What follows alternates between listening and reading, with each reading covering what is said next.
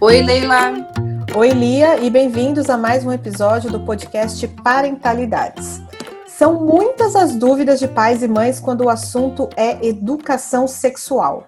Por mais que sejam perguntas cabeludas, que muitas vezes nos pegam desprevenidas, fazemos coro com a nossa entrevistada de hoje, que diz que diálogos conscientes criam adultos e adultas seguras autônomos e capazes de fazer boas escolhas.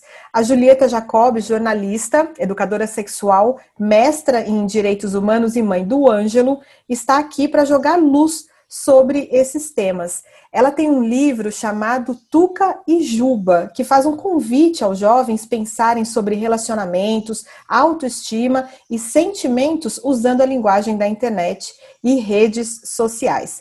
A Julieta ainda oferece atendimentos e mentorias para mães e pais para orientá-los sobre o processo de educação sexual de seus filhos e filhas. Julieta, seja muito bem-vinda. Conta um pouquinho para a gente sobre o seu percurso profissional. Oi, tudo bem? Obrigada, Leila. Obrigada, Lia, pelo convite. Olá a todo mundo que está aqui acompanhando a nossa conversa. É, antes de ser educadora sexual, eu sou jornalista. É, então, a partir do meu trabalho em comunicação, eu trabalhei em redações de TV, eu era repórter de TV. E aí eu tentava encaixar o meu interesse por sexualidade em pautas que eu tenho desde a universidade e aí, dentro de rotina de jornalismo diário, não dava muito certo, e também por conta dos entraves né, que essa temática tem, né, é um tema delicado, e aí trabalhar é, na linguagem audiovisual é um pouco complicado. E aí, quando eu percebi que não ia dar, que não ia conseguir realizar esse beijo, eu pedi demissão e fui para o Canadá. Passei um ano e meio lá. E foi onde eu tive meu primeiro contato com estudos de gênero, uma discussão que há mais de 10 anos atrás, né, não estava muito, é, muito quente aqui no Brasil ainda. Então lá, é, enfim, abriu um portal assim para mim em termos de, de entrar nessa área da sexualidade e eu também pude fazer alguns estudos lá. Foi onde eu comecei. Foi uma experiência mais vivencial do que necessariamente acadêmica. Quando eu voltei para o Brasil, eh, eu já não cabia nas redações como no modelo anterior, e aí eu levei a educação sexual junto. Eu fiz uma formação em Recife e voltei para a TV, mas aí eu voltei apresentando um programa de educação sexual. Eu juntei as duas coisas. E aí eu fiz por dois anos e quando encerrei esse ciclo, eu fiquei só trabalhando com educação sexual, mas a comunicação está sempre junto, porque é um tema que exige, né, que, é, no qual a gente trabalha muito a questão da comunicação. E desde então, em é, 2018, é, lancei o livro Tuca e Juba, como você falou. É, acho que eu estou me alongando bem muito, né, dessa, dessa meu, esse meu percurso profissional, mas estou tentando resumir ao máximo. Tuca e Juba nasceu no mesmo ano que nasceu meu filho Ângelo, deu um impulso novo na minha carreira para trabalhar né, no foco da parentalidade, né? A educação sexual é um, eu costumo dizer que é um subconjunto né, da, da parentalidade como um todo, não tem como dissociar. É uma, uma perspectiva está muito ligada à outra.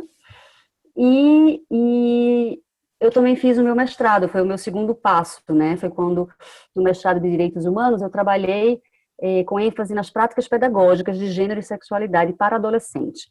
Então, o meu foco de trabalho, o Tuca Juba vem daí, vem dessa pesquisa e também do meu trabalho junto a adolescentes, meu trabalho prático de sala de aula, de rodas de conversa. E hoje, é, bom, hoje eu tenho cursos online, além das mentorias e atendimentos, é onde eu trabalho com ênfase na parentalidade, na sexualidade feminina e também na adolescência. Muito legal. Uau, muito legal, Julieta. Seja bem-vinda. É, então, a gente está hoje entre pares, porque somos todas jornalistas. É, e, e, enfim, eu, na hora que eu fui escrever esse roteiro, eu tive dificuldade de, de é, pegar né, algumas, algumas das, das perguntas, porque são tantas, são tantas dúvidas que a gente fica meio perdido né, do que, que a gente aborda. É, então, acho que eu vou começar do começo. É, acho que a primeira pergunta que a gente queria te de falar, te fazer é se existe uma idade mais adequada para falar sobre sexo com as crianças. É, a gente traz o assunto ou espera a criança trazer sua dúvida? E aí, e se a criança não trouxer a dúvida? Então, acho que a gente podia começar por aí.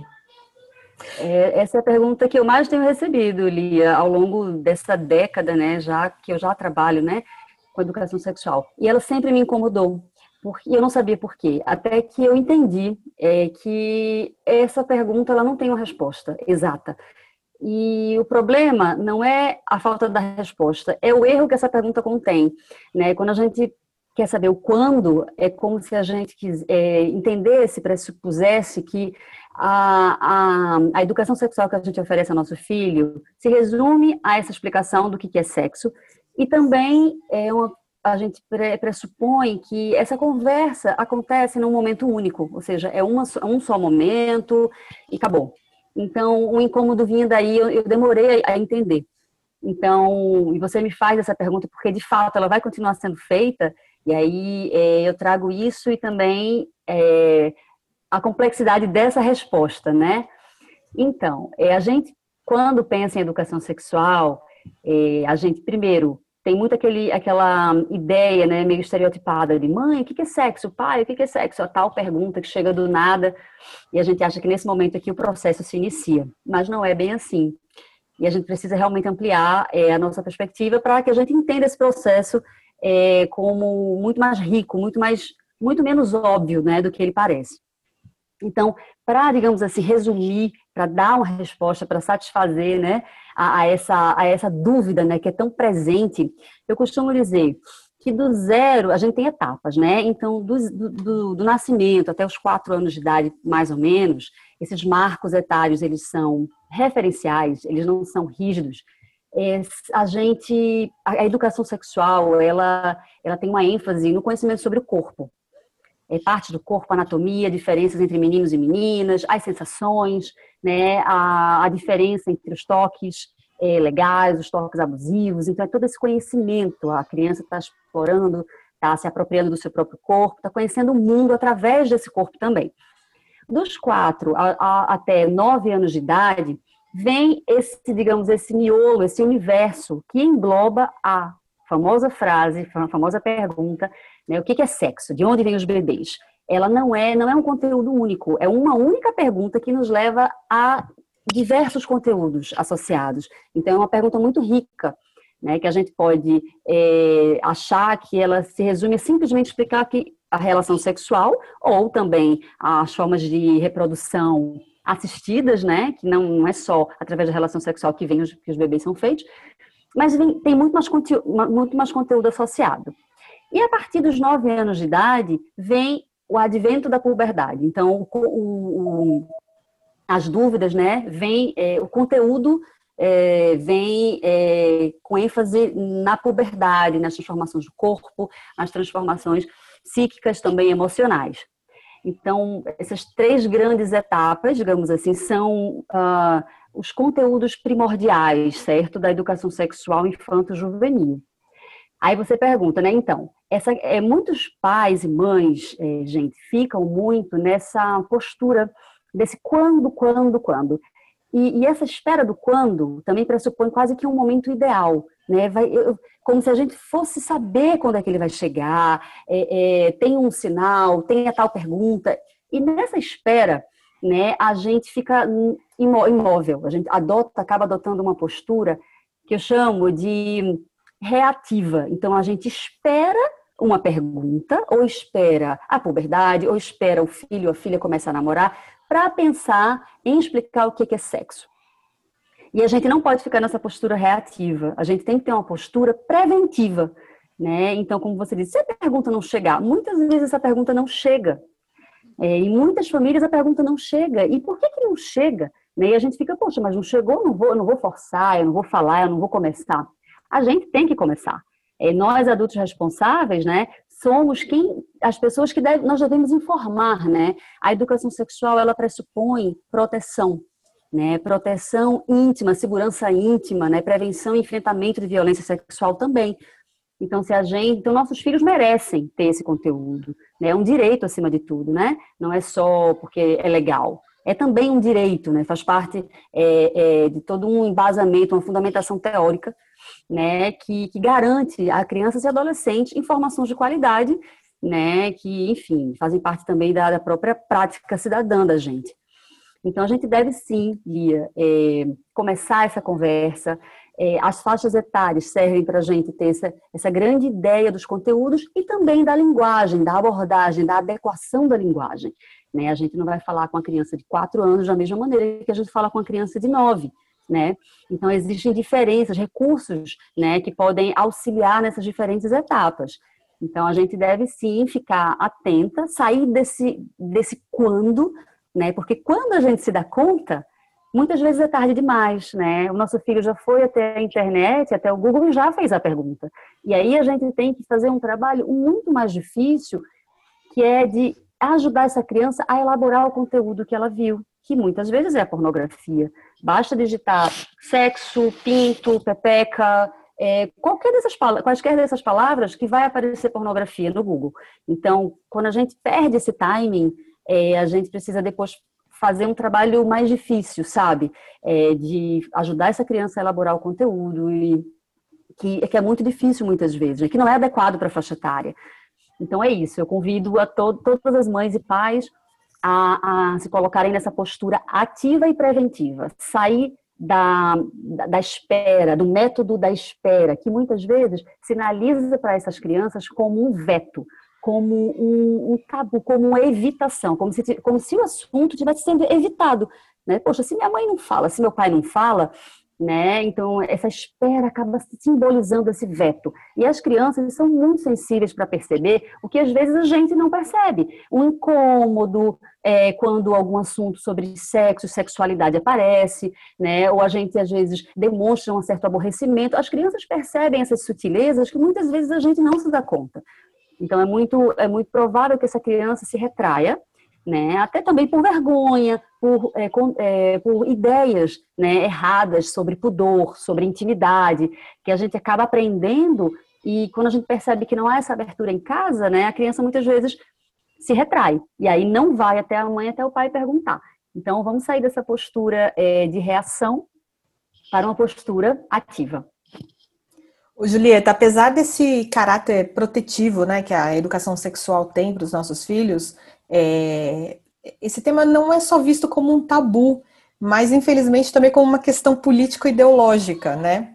E os, os, efeitos disso são perversos. Na nossa geração mesmo, toda vez que a gente coloca no, no Instagram alguma, alguma é, algum post sobre é, violência sexual, o que chove de, de depoimentos de pessoas que né, na infância, na adolescência, foram abusadas porque não sabiam o que fazer. E aí é, eu te pergunto assim, da onde vem essa, esse constrangimento de se falar sobre educação sexual? É uma coisa cultural? É uma coisa que simplesmente não se fazia e agora a gente sabe da importância disso? Bom, Leila, de fato, é, a educação sexual parental, até como eu chamo, é, é algo muito recente, né? A gente ter essa, essa consciência do papel de pais e mães na educação sexual de seus filhos, porque a ideia né, dessa educação ela vinha muito como a própria parentalidade. Ninguém faz curso para ser pai e mãe, né? A gente faz de forma inconsciente mesmo. A gente vai ser pai e mãe porque a gente teve filho simplesmente, né? A gente meio que ganhou esse credencial, a gente acha, né? E está totalmente preparado para educar essas crianças, simplesmente porque a gente teve uma criança, a gente teve um filho. Né? E claro que a gente tem nossa bagagem, a gente foi filha, a gente foi educada, criada por alguém, alguém cuidou da gente, né, para que a gente virasse adulta. E dentro da educação sexual é a mesma ideia.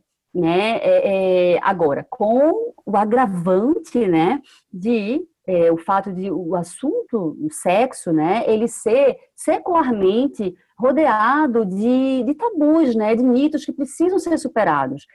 Né? Então, esse agravante, de fato, faz com que é, ele não seja abordado, né? faz com que existam muitas dúvidas, muito, muitos, é, muitos erros, né? muitas crenças errôneas a respeito desse tema, e que vão ficando embaixo do tapete, né? Porque ninguém se propõe a esclarecer, e aí fica sempre uma dúvida, e aí é quando também a gente leva os nossos incômodos para, enquanto mãe, enquanto pai, é, para essa questão, é muito difícil olhar para a educação sexual dos filhos quando a gente não teve esse espaço, quando a gente virou adulto, né, cheio né, de, de questões mal resolvidas, né, de muitas vezes vivências de abuso sexual, principalmente as mulheres.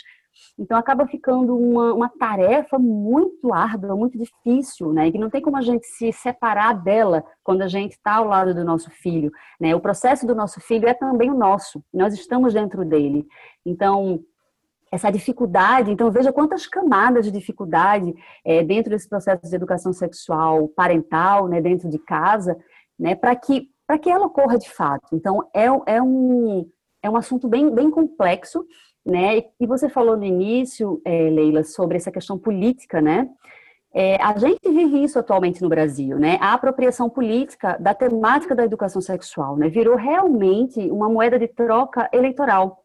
Né, é um dos temas não só no Brasil, tá? É, nos Estados Unidos, outros países é, usa, usaram ou vão usar e usam atualmente essas temáticas ligadas à educação sexual como palanque, como é, ideologia política mesmo, eleitoreira, né? E com muitas fake news também porque é um assunto que mexe diretamente com a moral, né? E aí, claro, os discursos eles são muito falaciosos, eles são muito contraditórios, né? Por exemplo, você citou é, a, o papel da educação sexual na prevenção é, de violência sexual.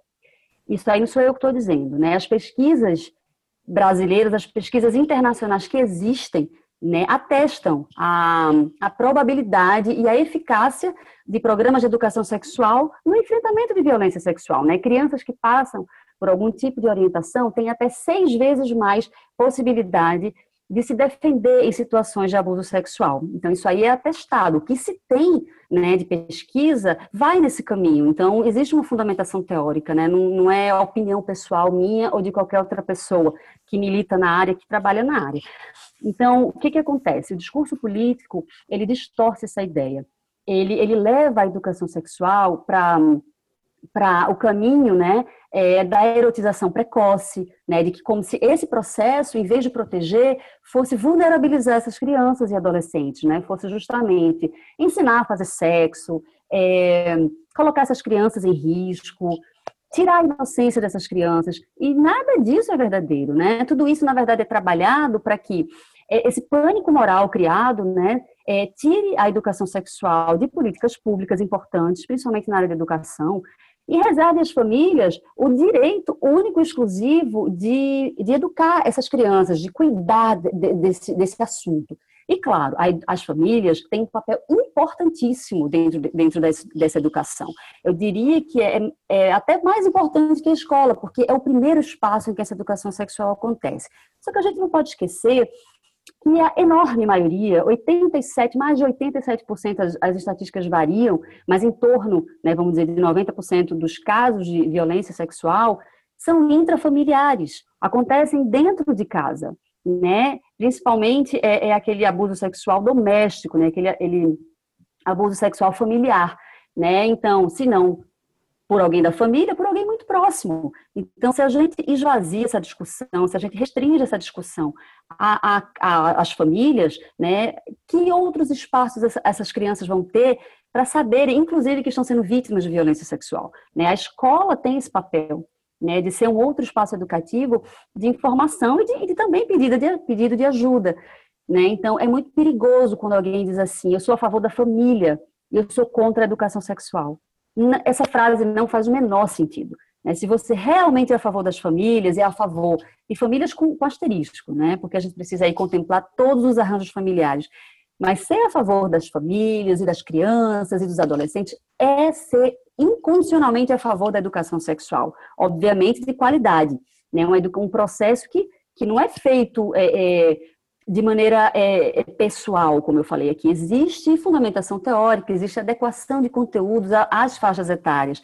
Né? Então, então, a educação sexual tem é, essa função e é a ferramenta mais poderosa, mais eficaz Né? Não é um a, a, a, educação sexual, ela é uma ferramenta na verdade que contempla várias outras, né? Para que a gente é, chegue no enfrentamento da violência sexual, a gente tem um conjunto de ações.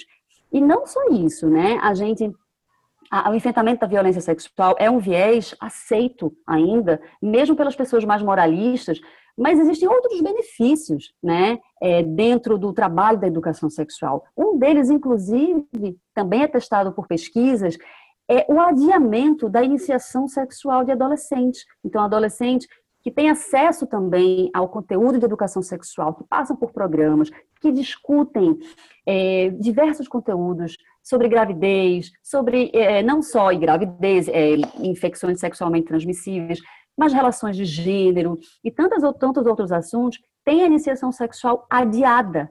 Então, é, é, isso, isso é muito interessante, porque é justamente também o oposto né, do que muitos políticos né, é, pregam em troca de gerar esse pânico moral e, claro, garantir é, a sua eleição. Perfeito. Sim. É, não, super interessante o que você, o que você traz. É, como você mesmo disse lá no começo, falar é, com crianças sobre educação sexual é diferente de falar com adolescentes, né? É, a linguagem é outra, enfim, a abordagem é outra. É, então, queria saber qual que é a sua orientação, já que a gente né, deve tomar essa, ter essa atitude proativa né, uh, em abordar esse assunto, como é que você orienta que a gente fale com uma faixa etária e, e outra, assim, quer dizer, pegando esse grande bloco, né, de, uhum. de repente, primeira infância e pré-adolescência e adolescência? Lia, considerando que educação sexual não é só explicar o que é sexo, a gente tem diversos outros conteúdos que começam desde o nascimento do bebê, né? Então, pode parecer talvez é, banal, mas numa simples troca de fralda, num simples banho de um bebezinho de meses, é possível começar a nomear essas partes. A criança precisa saber é, é, do, da sua construção corporal completa. Né? A gente tem aquela música que é cabeça, ombro, joelho e pé, que as crianças cantam muito e que mostra para as crianças um corpo incompleto. Né? Vai do ombro para o joelho, então pula tudo que tem ali no tronco. É, e muitas vezes, quando a gente reproduz essa, esse corpo incompleto, a criança não consegue fazer essa autoimagem. Isso é muito importante é, para a construção desse corpo infantil, mas também para que, ela, que ela conheça as palavras, para que ela pense com essas palavras e conheça o seu corpo. Né? A criança que ela ela sabe nomear, por exemplo, suas partes íntimas, e aí partes íntimas não é só a área genital, né? É preciso também trabalhar com essa criança. O que, que, é, o que, que é íntimo? O que, que ela considera íntima dentro do seu próprio corpo, né? É, ela, ela aponta, ela sinaliza, ela sabe quem são as pessoas, né? Que podem ou não ter acesso a essas áreas. Então, minha orientação é, desde sempre, é, dialogar com essa criança. Ah, Julieta, mas meu bebê nem fala. Não tem problema. Quando um bebê de meses coloca, por exemplo, a mão no pênis ou na vulva, né, porque está conhecendo, é, enfim, bebezinho que com 6, 7, 8 meses já faz isso, nós adultos reagimos muitas vezes a uma cena como essa de diferentes formas, a depender da nossa bagagem, a depender do que, que a gente sente em relação àquela atitude. Isso já é educação sexual. Nos primeiros anos de vida, a criança aprende muito mais é, pela, da, pela maneira como a gente reage a, a, suas, a seu comportamento, suas perguntas, se acontecerem, do que exatamente é, com o sermão que a gente tem para falar, é, do que as explicações muito pesadas, né? Isso pela questão cognitiva, pela questão mesmo do tipo de pensamento infantil. A criança muito é, da primeira infância, ela tem um pensamento muito literal. Então não vai adiantar a gente ficar fazendo metáfora, a gente ficar trazendo muito, é, explicações muito elaboradas. Tem que ser mesmo pay buff, sabe?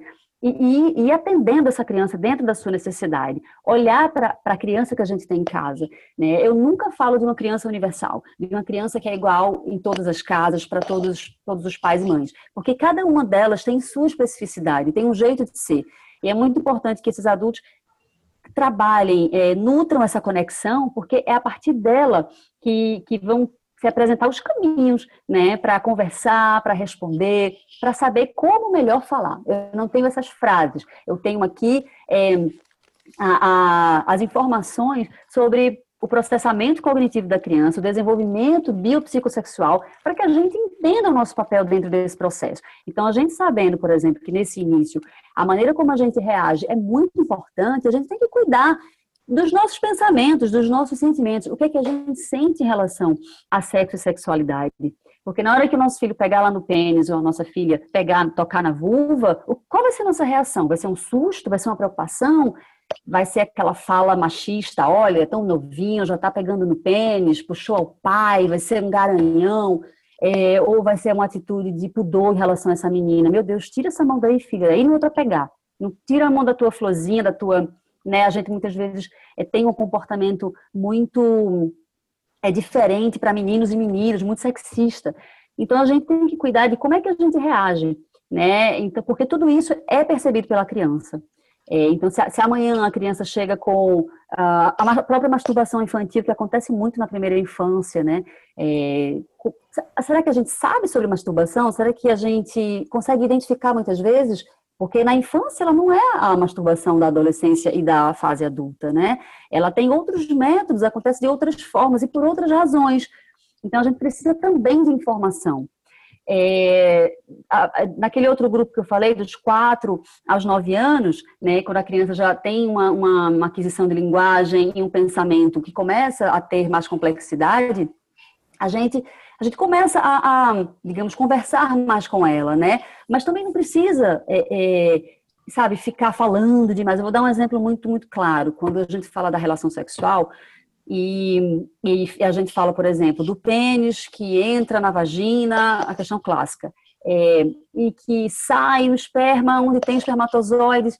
Essa, essa ideia que para muitos adultos é, é absolutamente erótica e proibida, e, sabe, interditada, para uma criança dessa idade, pode até ser nojento, pode até ser eca, sabe? Sério, que é um, tipo um, uma gosma que sai do pênis do papai ou né, do pinto, pode usar os nomes familiares também, tá, gente? Não tem problema nenhum em se referir às partes né, íntimas com os nomes familiares. Eu só recomendo que não use esses apelidos depreciativos, machistas, virilizantes, porque a nossa linguagem não é neutra. Então, que a gente cuide da forma é, como a gente fala com essas crianças. Né? Então, então, isso que para a gente muitas vezes é, é a projeção do adulto em cima daquela, daquela ideia, a criança não tem essa dimensão. Né? Então, para ela é aquilo, é, sério, mãe, você fez isso? Sério que vocês fizeram isso para me ter, né, para engravidar de mim? Então, muitas vezes é isso né? Não tem essa, essa, essa cena, elas não acessam essa romantização, né? Essa forma de Tá na nossa cabeça, né? Tá na nossa cabeça, mas a gente projeta. Por isso que quando ficam, uh, os adultos muitas vezes falam, ah, é tão difícil. Eu falo, difícil para quem? Para teu filho não é, eu garanto. Não é difícil para as crianças. Né? O que é difícil, elas vão falar. Se a gente começa a falar, mas é uma semente que entra na barriga. Para elas é informação, né, Julieta? é informação. É, é informação, mas... não, não tem nenhuma conotação, não tem nenhum julgamento sobre essa informação. Isso. É só uma informação. Isso, por isso que a gente, a gente tem que tentar ser muito honesta, sabe? Muito honesta é muito simples, né? É, a gente fica é, com melindre em relação a palavras, espermatozoide. Gente, a gente fala tantas outras palavras é, com os nossos filhos que a gente nem se dá conta o, da dificuldade de, de, da, da, pronúncia ou qualquer outra coisa. Então, se a gente fala semente, a, gente, a criança muitas vezes pensa, poxa, uma semente, vai nascer uma planta? Né? De onde vem essa semente? Ah, vem, vem do papai. É, como é que ele colocou na sua barriga? Então, quanto mais a gente tenta desviar, mas isso vai gerando informações confusas, que podem ter uma consequência grave, gente. Não é só simplesmente, é, ah, porque tem que explicar. Não existe essa, essa obrigatoriedade. A questão é, a criança precisa saber, porque uma vez que ela sabe é, sobre a relação sexual, ela também aprende que é uma atividade de adolescentes e adultos. Né? Crianças não fazem sexo, adultos não devem fazer aquilo com crianças. Então, é também uma forma de aliar a autoproteção, aliar o enfrentamento de violência sexual. É preciso pensar além. Não é simplesmente uma informação que você está dando, né? Ah, e, e, de repente dando ideia para essa criança fazer, ou testar, ou experimentar. De forma alguma. É preciso falar dando os devidos limites, né? Sentem, né? Os limites são, são estruturantes dentro da educação sexual, né? Eles, eles são o guia, né? Então, é sempre dar as informações é, mas é, trazendo esses limites. E, claro, abrindo espaço para ouvir. Né? Se a criança pergunta, antes de se de se atravessar e se atropelar e ir falando, situa, contextualiza essa dúvida, né? Filha, onde você viu essa palavra? Você pode me contar? Virgem, por exemplo. Virgem pode ser várias coisas. Me fala onde você viu, me fala onde você ouviu, né? Que aí eu vou saber melhor como te responder. Ou então. É, tem várias anedotas nesse sentido, é, né? Essa daí é perguntar alguém que é virgem, aí os pais já vão nessa explicação, mas a criança, tipo, era horóscopo, não tinha nada a ver. E aí você se vê numa situação que nem precisava ter entrado, sabe? Exato. É mais para. É mais pra, não é para desviar. Ai, meu Deus, que bom que ela perguntou sobre o signo, não era virgem. Não, mas você não, tem que é responder é a pergunta da criança, né? Exato, é para atender. É para atender. Quando a criança se sente atendida, né? Aquela dúvida cessa. Mas cessa não porque ela, ela retrai, porque ela emudece, cessa porque ela foi atendida. Então agora ela quer brincar, amanhã de repente ela chega com outra questão. Né? Porque eu acho que esse é o limite, né? É não esperar, mas também não invadir. A gente também não precisa forçar né? É, é algo que também a criança não está interessada em saber. É claro, quando muitas vezes eu falo sobre alguns livros, e hoje em dia nós temos, felizmente, bons recursos é, ilustra ilustrados, bons livros de educação sexual, é, para apresentar às crianças com a linguagem, com desenhos, falar sobre nudez de forma protetiva, é, seria, seria interessante sim que se não houver essa pergunta, se não chegar, e se a gente não for capaz de observar por quê, porque muitas vezes a gente está muito perto dessa criança ou muito longe, e a gente não consegue saber o porquê. Essas perguntas não chegam. Né? Então, cabe a nós, justamente nesse momento, dar esse passo, né? Então, apresentar um livro, chegar, seria parte de, dessa iniciativa também, sabe? De compor, de, de trazer é, é, esses conteúdos, né? A gente não espera o filho da gente perguntar como é que se resolve uma uma expressão matemática para dizer, ai, agora você está pronto para estudar matemática, né? Ou um filho pegar um lápis e dizer, meu Deus, eu estou louco para saber escrever, então me leva para a escola. Não é assim que a gente funciona, que a gente pensa, né? Quando a gente pensa na educação é, em outros aspectos, né? Mas na educação sexual, a gente está sempre com o pé atrás, né? Sempre com medo e a gente acaba é, faltando muito mais por negligência do que por excesso né? É importante a gente saber. Nenhum nem outro polo são bons, mas é, que a gente é, é, vá aos poucos, cada vez mais, saindo desse, desse lugar de cuidado excessivo, né? A gente precisa sim conhecer e ter informação para saber como fazer, né? Mas não ficar perdida dentro de um, de um medo, porque é um medo, né? Que na verdade é nosso, né? É um medo que nós trazemos né? principalmente se, se nós tivemos, é, se a gente tiver tido experiências negativas. Então, não, não projetar nos filhos da gente, não reproduzir muitas vezes uma educação que a gente não teve. Não teve intencionalmente, que todo mundo teve educação sexual.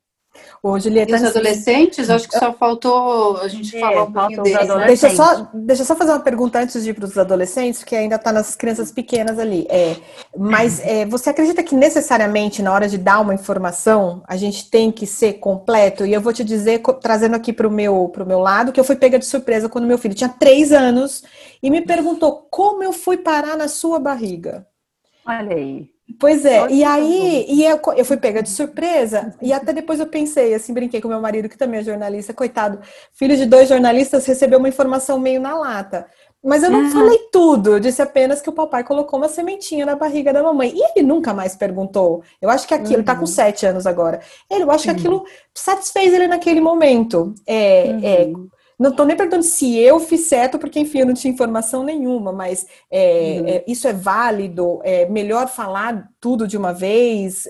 Então, Leila, é, Primeiro, assim, de fato, a gente não deve trabalhar nessa esfera culpabilizante. Ah, é culpa minha, eu fiz errado, traumatizei, não traumatizei, porque isso aí não ajuda ninguém, né? Todo mundo faz o melhor que pode com a ferramenta que tem. Né? A gente fala tão pouco de educação sexual, né? Eu trabalho há mais de 10 anos nessa área, então, realmente, assim, é, muito aprendizado, sabe? Muita, são muitas camadas removidas, de fato. Então, é, é, o que, o, e principalmente uma situação que pega a gente de surpresa, não dá para a gente achar que a gente tem todas as, todas as respostas para todas as situações. Eu também não tenho, né? Se eu posso ser pega de surpresa e me vejo em situações também em que eu preciso avaliar. Então, é, é, é eu sempre digo, é, Leila, que a gente precisa, enquanto adulto, também pensar com, sabe, um pensamento assim de redução de danos.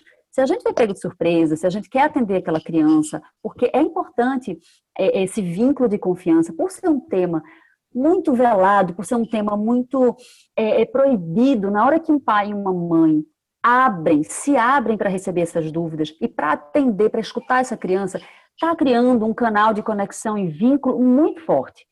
Que, que existem outras formas de se vincular, mas através né, da, da educação sexual, especialmente, é uma forma é, forte, né? É, é uma, é uma, é mais até, é mais importante essa vinculação do que o conteúdo em si, né? Então, quando você falou do seu filho, né? O, que, o que te ocorreu na hora foi aquilo. Você conhece seu filho, né? Melhor que a cegonha, né? Para mim foi pois melhor é, que a é, cegonha. A, a, cegonha é só porque os adultos de fato têm vergonha de falar, né? Não, não existe cegonha, né? Não existe essas histórias fantasiosas e confusas. Então, se você falou da semente, você usou apenas uma metáfora, né? Que aos três anos a criança não consegue entender, né? Que o que é uma semente? É uma semente de uma planta, é uma semente é, esperma, do espermatozoide né? E como é que ela entrou? Entrou pela boca? Algumas crianças perguntam, né? Você engoliu mamãe para bater na sua barriga, para entrar na sua barriga? Não, ele mesmo chegou é. à conclusão que entrou pelo meu umbigo. Olha aí, entrou então, pelo umbigo. Quando ele até faz um carinho. Exatamente, foi pelo umbigo, entrou, deu tudo certo. Então, Leila, a, a gente pode avaliar o seguinte: olha, veja, a sua postura nessa situação específica, ela foi satisfatória. Você atendeu ao seu filho, ele não perguntou mais, a, a conversa ficou por aí. Agora, aos sete, né? Ele já está em idade de saber sim, plenamente, né? É, como os bebês vão entrar na barriga, seja por reprodução assistida ou não assistida. E aí existe, é, existem livros, né? Existe inclusive hoje uma editora especializada em educação sexual, né? Que mostra esse conteúdo, dando Como que chama a editora? É a editora Caqui, editora Caqui. Ah, é, tem vários títulos, é, é livros de educação sexual e direitos humanos são temas muito legais.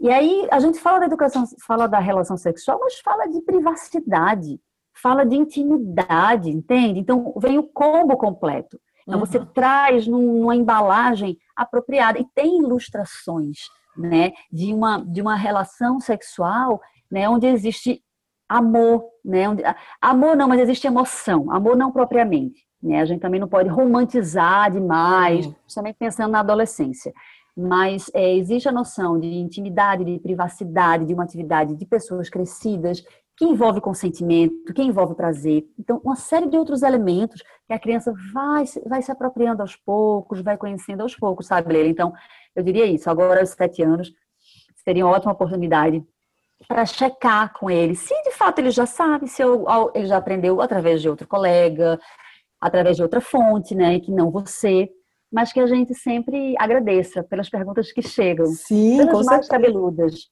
porque Sim. significa que a criança nos tem, né, como como referência, ela quer ouvir da gente e muitas vezes ela já sabe. Né? Não foi o caso do teu filho, mas muitas vezes a criança já sabe a resposta, mas ela quer saber se a gente vai falar, né? Uhum. E como a gente vai reagir àquela uhum. pergunta. Muitas vezes é um teste também. Nossa, é impressionante. E eu fico imaginando também assim, quando chega dos nove para frente, em que essas informações já estão circulando mais, uhum. é, se a gente não estiver aberto para responder com honestidade, ou pelo menos falar, vamos sentar aqui, vamos ver juntos, alguma coisa assim, claro. é, eu fico imaginando adolescentes, pré-adolescentes ali, é, buscando essas informações sozinhos, né? Sem uma orientação. Lia, Lia tem uma pré-adolescente, imagino que seja também uma preocupação. É, é, eu até ia te perguntar, é, na verdade, depois que a gente terminasse a gravação, umas dicas de umas dicas dessa, dessa idade, assim, da Qual idade dela? Tenho, tenho 11, eu tenho uma de 11 e uma de 9.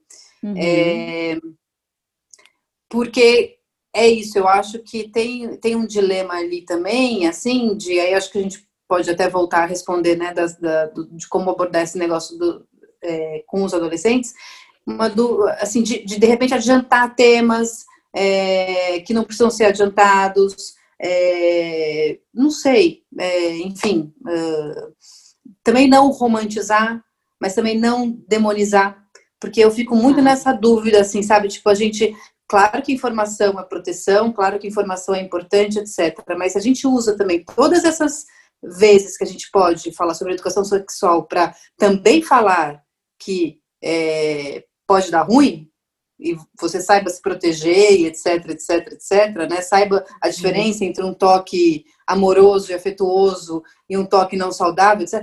Eu não sei, eu fico um pouco também. É uma, eu, é, eu acho que é uma conversa delicada de se ter, porque também não quero assustar e demonizar. Uhum. Eu quero que uhum. seja pelo caminho amoroso, né? Uhum. Enfim, então é, é uma dúvida real, assim. Então, Lia, é, a gente primeiro precisa dar um respiro, assim, que todo esse conteúdo ele não deve vir de uma, de uma vez só. Né? Por isso não, que claro, essas começar, conversas elas começar são... cedo, porque um, quando a adolescência se aproxima, o, o ganho de autonomia, né, é, se não existe essa abertura, se essa abertura ela não foi construída, é muito provável que esse adolescente ou essa adolescente se feche, ah, tipo, a minha mãe não conversa, meu pai não tá afim, ninguém aqui me olha para essas minhas questões, eu vou então para o Google, eu vou para minhas amigas da Os escola. Meus amigos. Uhum. Total. E é isso, e, e, muitas vezes essa mãe e esse pai querem chegar, mas aí já é tarde de fato. É muito difícil romper essa postura, né, fechada, né, de um adolescente que, que meio que desistiu, né, de, de procurar, ou, ou, sabe, que não quer mais o pai a mãe, é, nessa, nesse lugar né, de aconselhamento, de, de apoio, né, de, da educação sexual. Então, quanto antes abrir, é, é, manter esse vínculo, sabe, nutrir melhor, né, para poder justamente estar tá perto até onde a gente pode, porque chega um uhum. momento também que a gente não estará mais. E, claro, nas decisões é, mais importantes da vida dessa pessoa, que são os nossos filhos, nós também não estaremos. Né? A gente pode é, tentar ajudar a construir essa base sólida, né? esses valores, para que essas decisões sejam com o máximo de responsabilidade, segurança física e emocional possível. Né? Esse é o nosso papel, é, é nesse horizonte que a gente tem que mirar. Então, é, essa tua dúvida, né, é, é, ela é muito, ela, ela vai muito, é, Lia, para um olhar que você tem que ter para você. Não é só você que tem essa, essa, esse dilema, né? Muitas mulheres, muitos homens também têm. E isso diz respeito ao que a gente pensa, né? Ao que a gente pensa, por exemplo, do que, que é ideal. O que, que é ideal? É, quando que é ideal iniciar a vida sexual? É, é, ter a primeira transa contra a pessoa? Isso é uma pergunta que a gente dificilmente se faz né? E a gente dificilmente pensa na nossa vida sexual, como é que foi com a gente? E seja lá como tenha sido, bom bom ou ruim, o que é que a gente projeta para o nosso filho? Né? Sabendo que a gente não vai exatamente decidir. A gente não vai poder fazer essa decisão. Alguns adultos insistem ainda no caminho de, ah, eu vou segurar minha filha o quanto posso, vou segurar meu filho, vou proibir, vou dizer que seu namora com 18 anos, e começa uma série de, de, de colocações e tudo mais, limites e proibições, né, que não tem um resultado eficaz, né, no ponto de vista de, de que essas, esses jovens aprendam de fato a tomar as decisões por si, né, ter essa autonomia de autoproteção, de autocuidado, né, é, então esse adulto que quer na verdade super proteger e decidir pelo filho, na verdade está fazendo um desserviço, né, então a gente precisa olhar muito para a gente, onde é que estão esses nossos incômodos, porque alguns deles são resolvidos com informação. Se a gente tem informação segura, que ampara a gente e que fala, ok, é como a gente saber é, que precisa tomar um remédio. A gente sabe que aquele remédio é eficaz para aquele problema que a gente tem. Mas mesmo sabendo disso, a gente começa, hum, mas olha, não sei se eu sou muito a favor de tomar antibiótico, eu não gosto muito, de repente eu acho muito agressivo, eu prefiro tomar um chá do que, do que um antibiótico, entende? São posturas muito pessoais. Quando essas informações recaem sobre é, condutas nossas, né, sentimentos, como a gente se sente em relação ao tema, Aí é que começam é, é, um pouco desse, dessas sombras, desses fantasmas, né? Que a gente e aí vem a dúvida na hora de falar com o filho, vem é, o receio de de repente tá erotizando, tá atrapalhando, tá incentivando. Então, na adolescência, a gente não pode deixar de falar, é, na verdade, na puberdade, antes mesmo da adolescência, sobre a puberdade, falar sobre essas, essas transformações para meninos e para meninas. Eu adoro misturar os assuntos, né? Que meninos saibam do processo das meninas e vice-versa, porque amplia, né? Amplia o nosso horizonte, né? Se for uma, uma pessoa heterossexual que vai se relacionar com alguém do outro sexo, isso é de uma riqueza imensa. Que meninos aprendam sobre menstruação, que meninas saibam também sobre poluição noturna, sobre ereção e também o processo dos rapazes, né? É, a própria masturbação como é que acontece com os rapazes, como é que acontece com as meninas. Então, são conteúdos muito ricos, né? Que quando a gente coloca na perspectiva de gênero, todo mundo sai ganhando. Mas, repito, até mesmo quando eu falo masturbação aqui de maneira muito livre, muito tranquila, eu estou tendo essa fundamentação teórica, gente, que, que, que já tem comprovações de que não é, é uma atividade é, de um distúrbio sexual, de uma parafilia, algo prejudicial ao desenvolvimento psicossexual infanto-juvenil. Estou partindo desse ponto de vista, mas eu sei que existem famílias, existem religiões, ou seja, qual for a justificativa, que condena a masturbação, que não aceita essa masturbação fora do casamento, ou fora do casamento não, que não aceita na vida, né? principalmente no casamento, no casamento menos ainda, mas não autoriza esse tipo de exploração. Então, é, por mais informação que a gente tenha, as decisões práticas, né, das escolhas nessa, nessa educação sexual de pais e mães, vai muito reverberar, vai muito se espelhar nesses valores pessoais.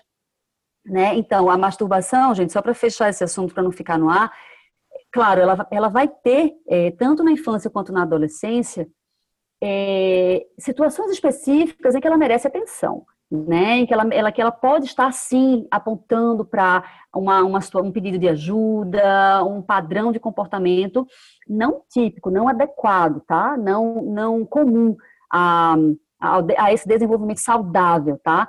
Mas não é o caso, estava falando justamente da, da, naturalidade como essa exploração acontece. E tantas outras situações de jogo sexual infanto-juvenil e tudo mais. Então, a gente precisa é, é olhar para a gente, quando a gente se propõe a olhar para a educação sexual dos nossos filhos. Então, revisitar é, é, essa puberdade é também pensar na adolescente que a gente foi, né? É, falar sobre riscos e responsabilidades é inerente à educação sexual, assim como o prazer. Né? Acontece que a gente, a, a, o modelo de educação sexual que a gente reproduz é apenas focado em uma perspectiva controlista. A gente quer controlar, a gente não quer, é, é, digamos assim, apoiar esse ganho de autonomia. É uma tentativa de controle. Então, falar de risco de gravidez ou de infecção sexualmente transmissível parece mais fácil do que falar do prazer. E é muito importante falar do prazer, é muito importante falar, nessa faixa etária que a gente está falando agora, puberdade e adolescência, sobre relacionamentos saudáveis e relacionamentos abusivos. Qual é a diferença entre um e outro? Né? Muitos adolescentes não sabem, por exemplo, a diferença de um estupro para um, uma atividade sexual. Qual a diferença de sexo para estupro? Não é a mesma coisa? O que, que tem de diferente de um, entre um e outro? Então, consentimento é básico, é básico. Né? E a gente não fala sobre esse assunto. Adolescentes iniciam né, suas, suas, suas experiências sexuais com outras pessoas sem sequer saber o que é consentimento. Né? E, e, é um conceito super complexo. A gente sabe que todo não é não. Está todo carnaval a gente está falando isso. Mas, mas a gente não sabe que nem todo sim é um sim. Né? É, mas como assim, Julita? Poxa, é bem complexo, né? situações é, é, do consentimento operando nas relações é complexa, né? Então, é, mas é plenamente possível da gente abordar esse conteúdo. Né? Tuca Juba, inclusive, se propõe, né? É um livro que fala sobre consentimento para adolescente. Então é isso, Lia. Eu não sei se eu respondi bem a sua pergunta. É, é mais uma daquelas perguntas incômodas, né? Que carregam uma série de, de, de, de pressuposições e a gente precisa ir descascando mesmo para poder dar uma resposta mais satisfatória. É, não sei se, se te atendi, se você tem uma outra dúvida sobre essa questão. Não, é, eu acho que é isso, assim, acho que é um, acho que respondeu, é, mas eu acho que, é, inclusive porque esse, esse, esse, essa história da educação sexual hoje está muito, é, se fala pouco do prazer e muito do risco, né, dos riscos todos, né, de gravidez, de é, doenças, de é, de estupro, etc, etc, também assim, você ficar martelando isso também com, com o seu filho, com a sua filha, é, acho que às vezes eu fico com a impressão que pode dar um, um efeito reboque, sabe assim? É, uhum. em vez da pessoa estar tá ali aberta e, e empoderada com aquela informação, ela fica com medo, ela fica retraída, e não é essa a intenção né? Uhum. Mas eu, então eu acho que esse, o que você falou foi muito importante. Quer dizer, a gente, a gente geralmente não fala sobre o lado amoroso, afetuoso, uhum. né, prazeroso. E a uhum. gente precisa falar sobre isso, né? Tanto é. quanto a gente alerta é, o, o, possível, né, de ser, de, de alertar e das informações sobre consentimento, responsabilidade, enfim. É porque é... existe a segurança emocional, né? Mas também existe a segurança física. E é por mais que a gente aceite a segurança física, a gente falar de, ah, não quero que meu filho ou minha filha atravessem uma gravidez na adolescência ou contraiam alguma infecção sexualmente transmissível. Isso parece ser meio que uma unanimidade. Mas quantos pais e mães apresentam um preservativo para seu filho ou para sua filha? Quantos têm essa iniciativa? De mostrar, olha aqui, isso é uma camisinha masculina, isso é uma camisinha feminina. Isso eu estou falando do preservativo, gente, porque é aquele método sem contraindicação né? Uhum. Outros métodos contraceptivos, é, eles, enfim, se envolve hormônio e tudo mais, precisam ser mais bem avaliados. Mas o preservativo, ele não tem contraindicação, a não ser uma alergia a látex, e aí a gente tem é, outras possibilidades, né? Com lubrificantes, é, a base é, de outros produtos que não o látex, né? O látex, na verdade, é a borracha. Então, algumas pessoas têm essa alergia ao látex, são poucas, é um percentual pequeno, é, que vai ter essa alergia ao, ao material da, do preservativo, mas tem a borracha nitrílica, né, que é uma outra possibilidade, então existe para todos os perfis, né? Então, quantos pais e mães de fato, né, têm essa iniciativa né, de mostrar um preservativo e não só mostrar, gente, é, fechada, né, mas abrir, né? E mais que abrir, quantos pais e mães sabem colocar um preservativo? Mesmo, gente, eu falo essa pergunta sem nenhum constrangimento,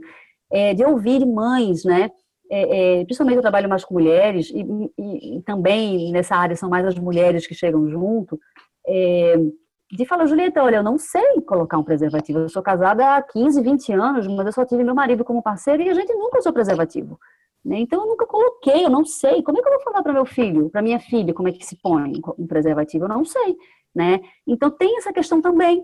Às vezes a gente não sabe e está tudo bem, a gente pode aprender né? Porque é preciso falar de fato como é que abre, é, para não abrir com o dente, é, não rasgar, não botar no bolso, na carteira, ver se está vencida, é, não deixar ressecar no sol, não abrir com tesoura, é, segurar na pontinha. São, são detalhes que viram automático, é, enfim, automáticos à medida que a gente usa, é, tem prática, mas que precisam ser falados. O adolescente precisa aprender. Imagina, iniciar a vida sexual é um turbilhão de emoções um turbilhão de descobertas, de sensações, né? E o preservativo? Quem vai cuidar? É, é só o rapaz que tem que trazer? E, é, e, é, é, e, o preservativo feminino, que ninguém fala dele, que dá à mulher muito mais autonomia, por exemplo, de ter o seu próprio preservativo e não depender de ninguém, se for caso de, de, de uma, de uma relação sexual com, com um rapaz, né, heterossexual. Então, entendem assim, gente, que a gente precisa é, ir fundo, assim, a gente precisa ir no detalhe, né? Além de todas essas questões de respeito à individualidade do nosso filho, das escolhas que eles e elas vão fazer, né? É, dessa intimidade que é um direito, né? Dessa privacidade, né? A gente não confundir esses limites, que muitas vezes a gente, até o tabu do incesto, né, gente? Deixa a gente muito num lugar incômodo para essas conversas, porque afinal é nosso filho, é nossa filha. Mas a gente precisa ter esse olhar é, é, de direito mesmo, do direito à informação. Nossos filhos merecem, né? É, eu nunca esqueço, gente, eu vou contar só essa história que eu acho ela bem marcante. Ainda como jornalista, eu, eu, eu entrevistei um casal de infectologistas. Eles trabalharam no boom do HIV na década de 80 e trabalham ainda atendendo pacientes com HIV. E, e o, o médico é, falando comigo, ele falou: Olha, Julieta, eu acompanhei desde aquele início o grupo de risco, era uma questão só do grupo LGBTQI, e, e, e vi que hoje em dia não tem mais essa questão de grupo de risco. Todo mundo está suscetível a, a contrair né, uma, o vírus do HIV e ter a AIDS. E aí ele falou que com o filho dele isso era uma questão muito preocupante. E o que é que ele fez? Né? Desde pequeno, ele deixava isso com, combinado com a esposa, que também é médica infectologista, eles deixavam embalagens de preservativo na casa, né? Deixavam-se a amostra no, no, no, móvel. E aí, quando o filho era pequeno, meio que pegava aquilo ali, deixava para lá. E aos poucos, né, a criança foi crescendo, eles sempre tiveram essa postura, é um rapaz, o filho deles. À medida que foi crescendo, foi meio que vendo, explorando mais, pedindo para abrir, rasgando, pegando o que tinha dentro, e eles sempre deixaram aquele, o filho manusear mesmo sem entender o que era aquilo. E aí, chegando aos 7, 8, 9 anos, aquilo ali ele já, ele já tinha familiaridade. com preservativo. E aí, um belo dia, não um belo dia, parece que esse tal momento, mas, é, é, enfim, chegou o momento em que é, os momentos, na verdade, né, foi um, um, conhecimento progressivo, né, foi uma orientação progressiva.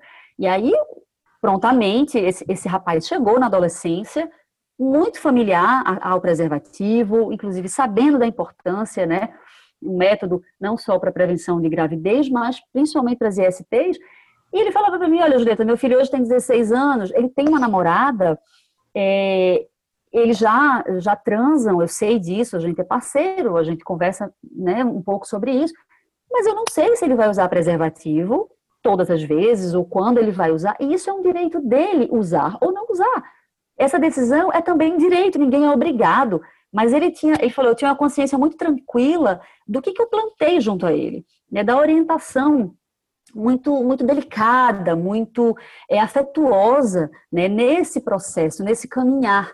Né? Então, acho que fica um, um exemplo para a gente pensar sobre isso, de como é que a gente pode é, é, apoiar os nossos filhos é, com, com, é, é, sendo regido, né, sendo regida por essa intenção. O que que rege a nossa atitude quando a gente se propõe a conversar, a orientar? A gente está falando a partir de uma dor nossa, a partir de uma frustração nossa, a partir de uma experiência negativa que a gente teve na nossa vida sexual, a partir das frustrações que a gente carrega até hoje, ou a gente está falando com a perspectiva né, do respeito ao nosso filho, é, da responsabilidade sobre ele, da ideia plena, da consciência plena do nosso papel em relação a as decisões que eles e elas vão ter no futuro, né?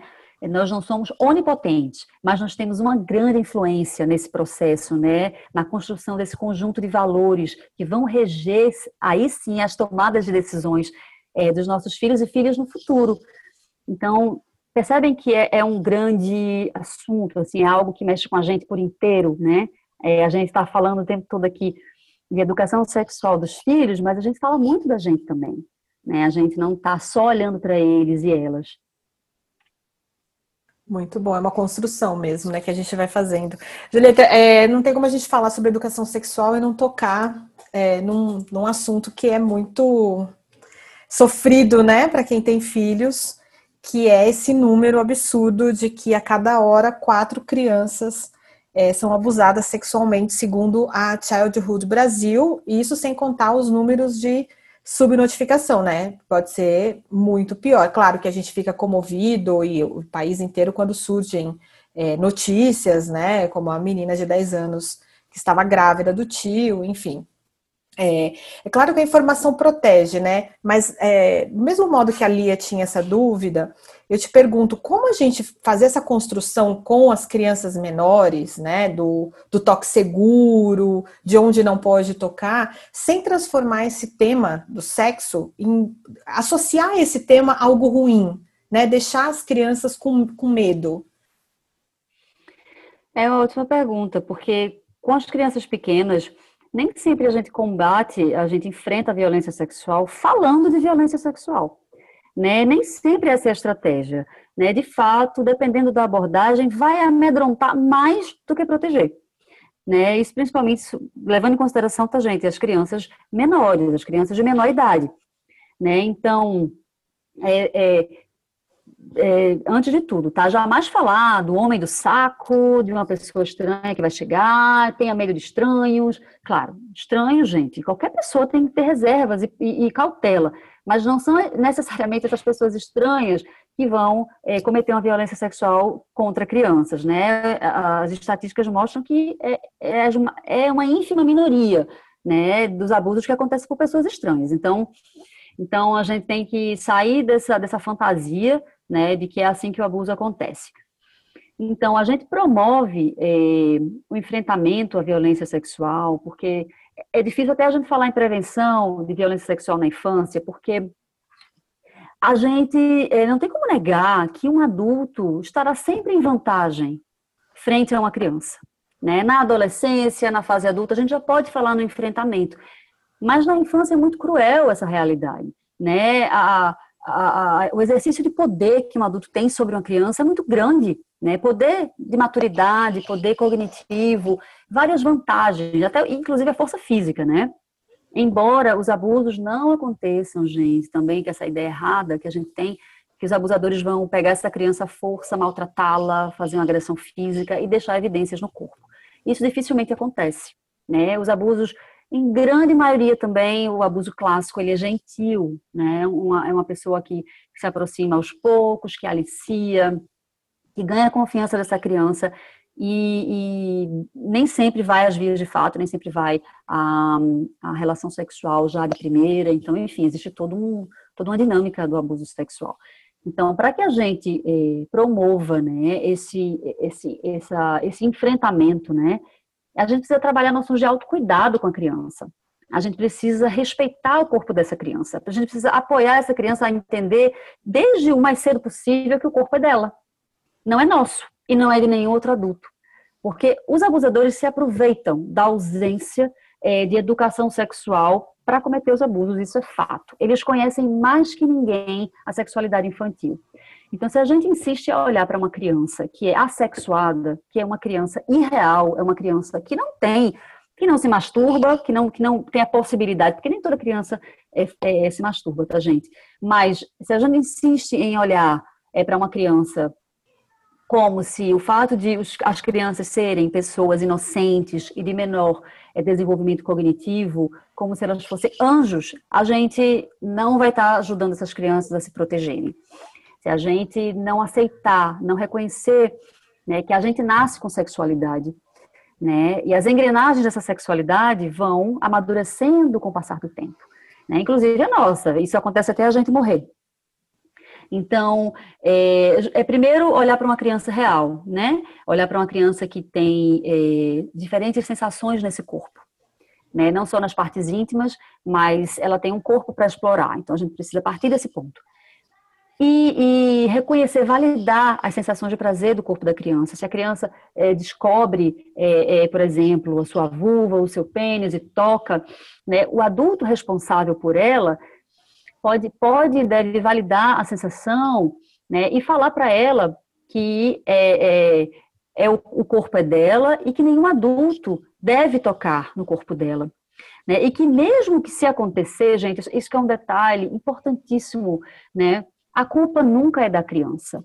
Gente, a, a, a culpa é o que mais impede as crianças de pedirem ajuda a sensação de culpa, porque a criança sente prazer.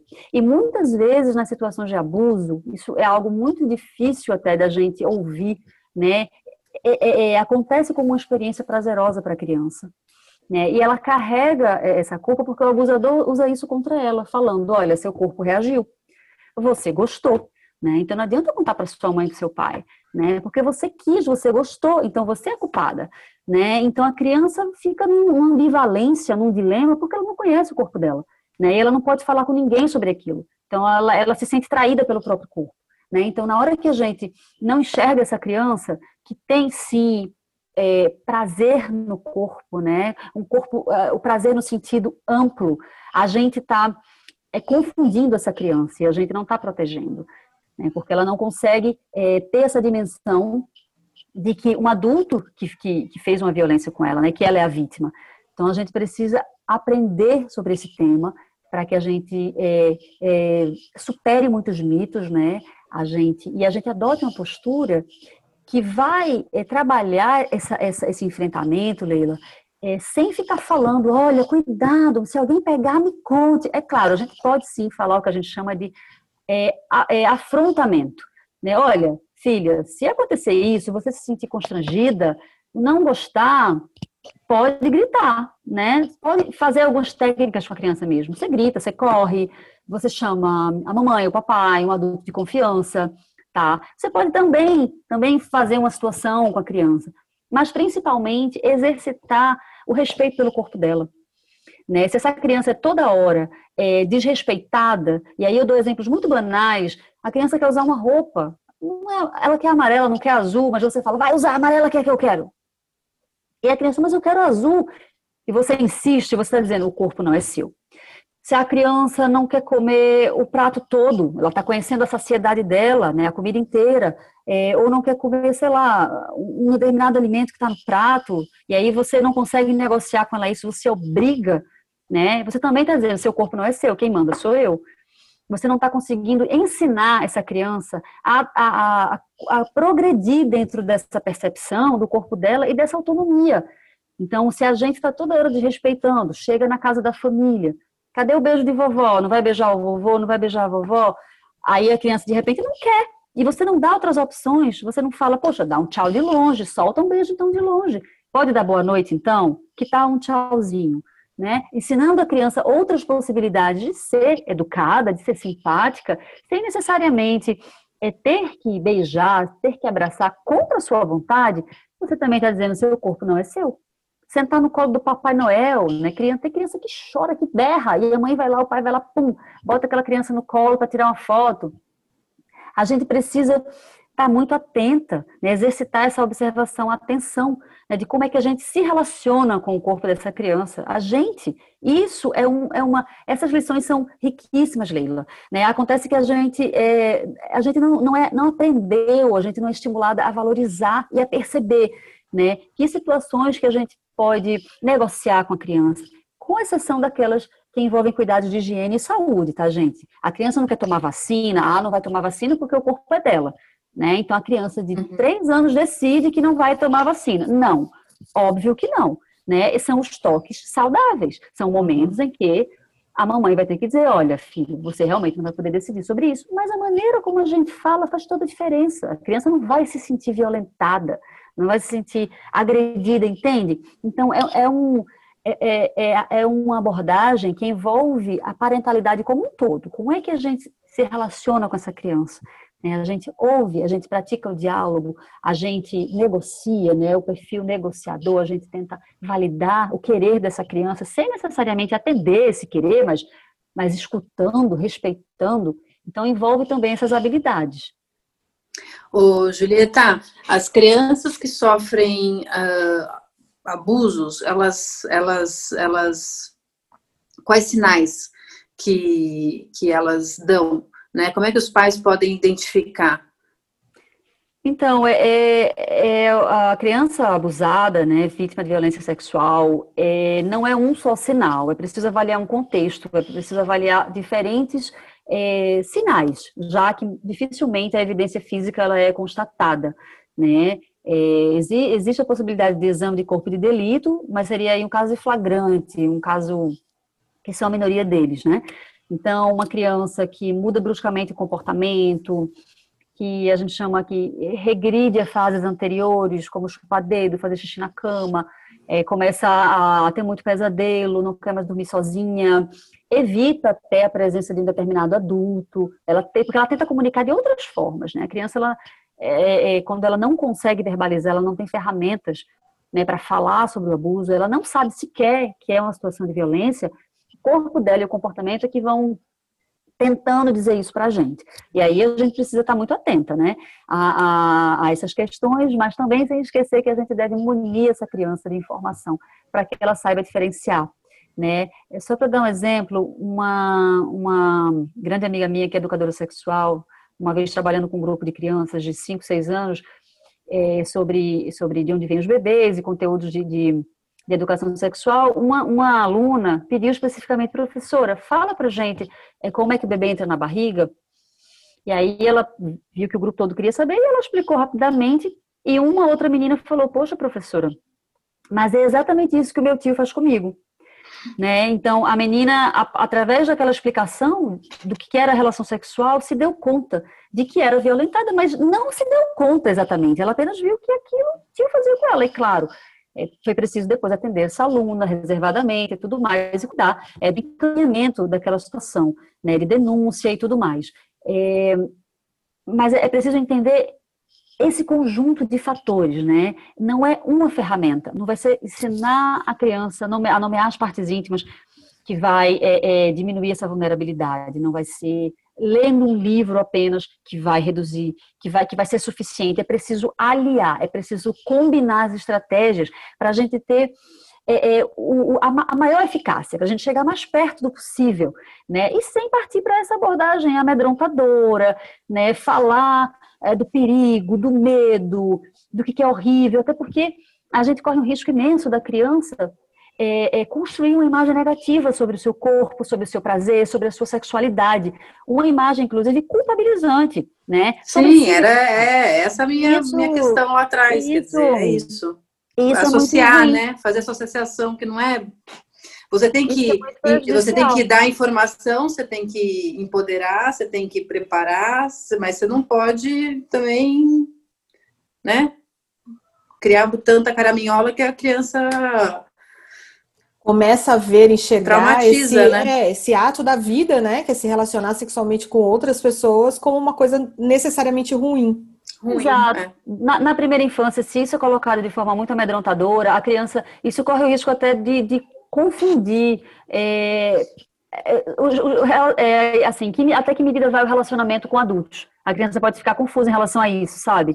É, de não saber os limites nesse relacionamento, porque, enfim, os limites saudáveis que eu, que eu falo. Uhum. Então, é preciso é, saber é, cuidar dessa, dessas idades e, principalmente, gente, acho que uma das maiores aliadas, nossas aliadas nesse processo, é a conexão com a criança, né? É ter esse, esse canal de confiança, saber que ela vai te contar até o maior dos absurdos, né? Mesmo que ela não saiba que se trata disso, você saber que ela tem você para falar, que você não coíbe esse tipo de que você recebe bem, né? É por isso que é legal sempre dar um reforço positivo se ouvir uma dessas perguntas de onde vem os bebês. Ai, que legal essa pergunta.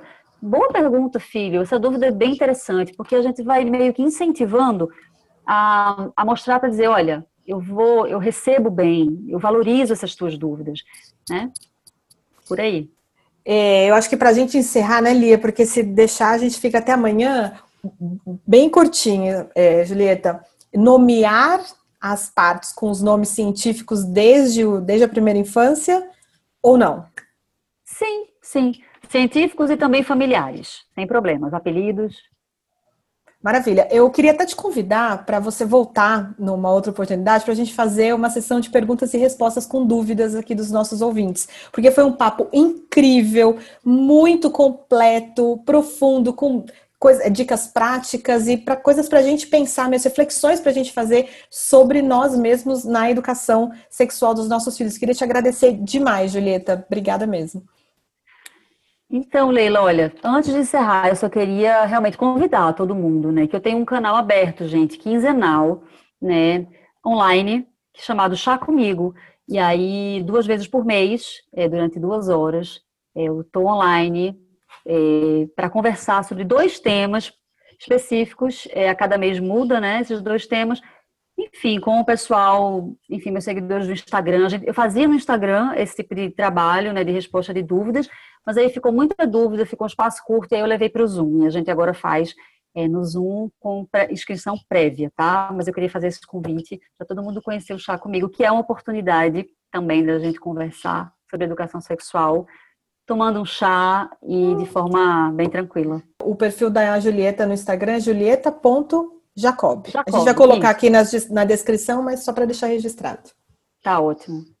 Só queria agradecer, reforçar o que a Leila falou, que de fato acho que foi uma conversa muito esclarecedora sobre vários pontos, muitas dúvidas respondidas, outras tantas a serem respondidas. Então, eu acho que é, tem, tem, sobraram aqui várias, várias perguntas no roteiro que a gente queria fazer. É, então, acho que a gente já queria deixar um convite aí para uma, uma volta, porque eu acho que esse assunto é, é importantíssimo, né? É, e, enfim, né, a, gente, a gente vai se ajudando aí, respondendo e, e pensando junto. Então, muito obrigada e a gente espera você uma próxima vez. Obrigada, Lia. Obrigada, Leila. Obrigada a todo mundo que ficou aqui com a gente acompanhando. Foi um prazer. Muito obrigada pelo convite e contem comigo sempre. Um beijo. Tchau, tchau, um gente. Um beijo. Tchau, tchau. O Parentalidade é um podcast quinzenal. Se você quiser ser avisado sobre os novos episódios, não esquece de seguir o podcast. E se gostou, compartilha nas suas redes sociais. Aproveita e segue a gente também no Instagram. Nossos perfis são o arroba liavasco, underline do cacau e o arroba conecta.me. Se você tiver alguma sugestão de tema ou entrevistado, basta escrever pra gente no podcast parentalidades.gmail.com. E até o próximo episódio.